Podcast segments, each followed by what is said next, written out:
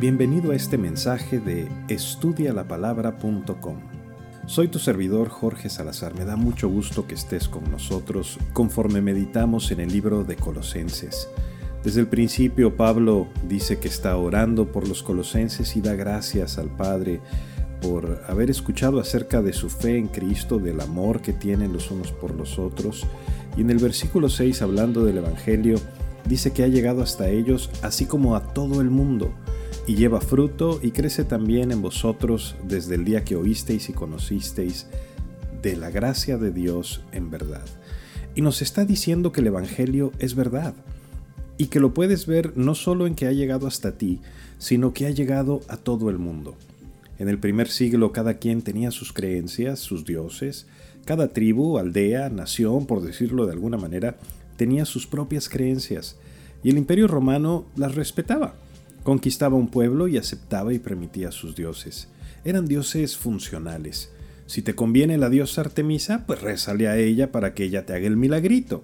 Si prefieres a Zeus o a Mercurio, pues entonces a ellos. ¿O qué te parece Mitras? No era común que una religión arrasara con todo y se propagara como lo hizo el Evangelio. De modo que el hecho de que avanzara por todo el mundo a pesar de sus muchos detractores, a pesar de la gran persecución y despiadados intentos por destruir nuestra fe, el hecho de que llegara a todo el mundo testifica de su realidad. Pero no nada más eso. Dice Pablo que lleva fruto. ¿Qué fruto? Fe, amor, esperanza, vidas transformadas, vidas radicalmente diferentes.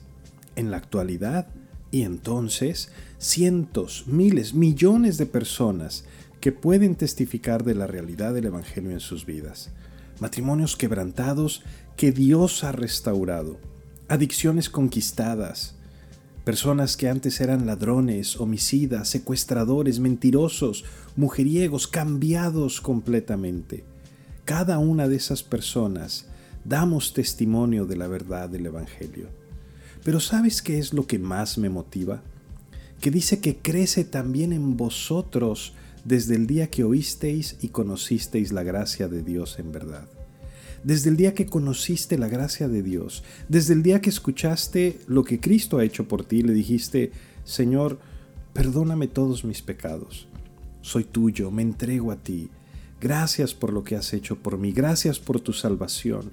Te recibo como mi Dios y mi Salvador, Señor Jesús.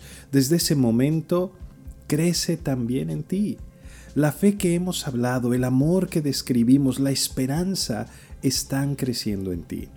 No es algo estático, no es un, ah, pues yo soy salvo y punto. El fruto se desarrolla, crece, alcanza madurez. Por eso este versículo dice que crece en nosotros. El versículo 10, que vayamos creciendo en el conocimiento de Dios para que podamos llevar fruto en todo.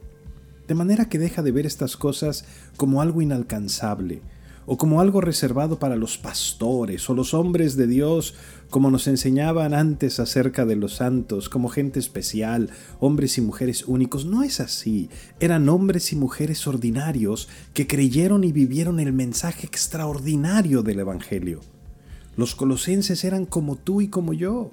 Los santos como tú y como yo. Ay, pastor, ¿me está diciendo que yo puedo tener una vida así? Bueno, no. Te estoy diciendo que Dios dice que tu vida es y será así.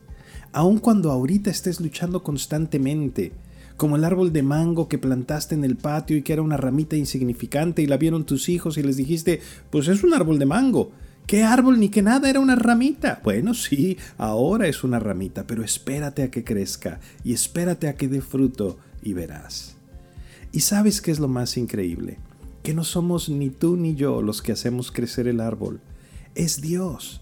¿Te fijaste cómo comenzó el texto de hoy?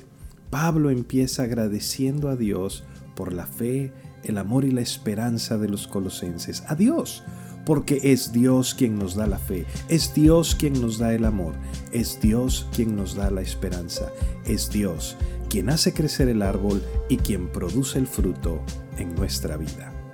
Que Dios te bendiga.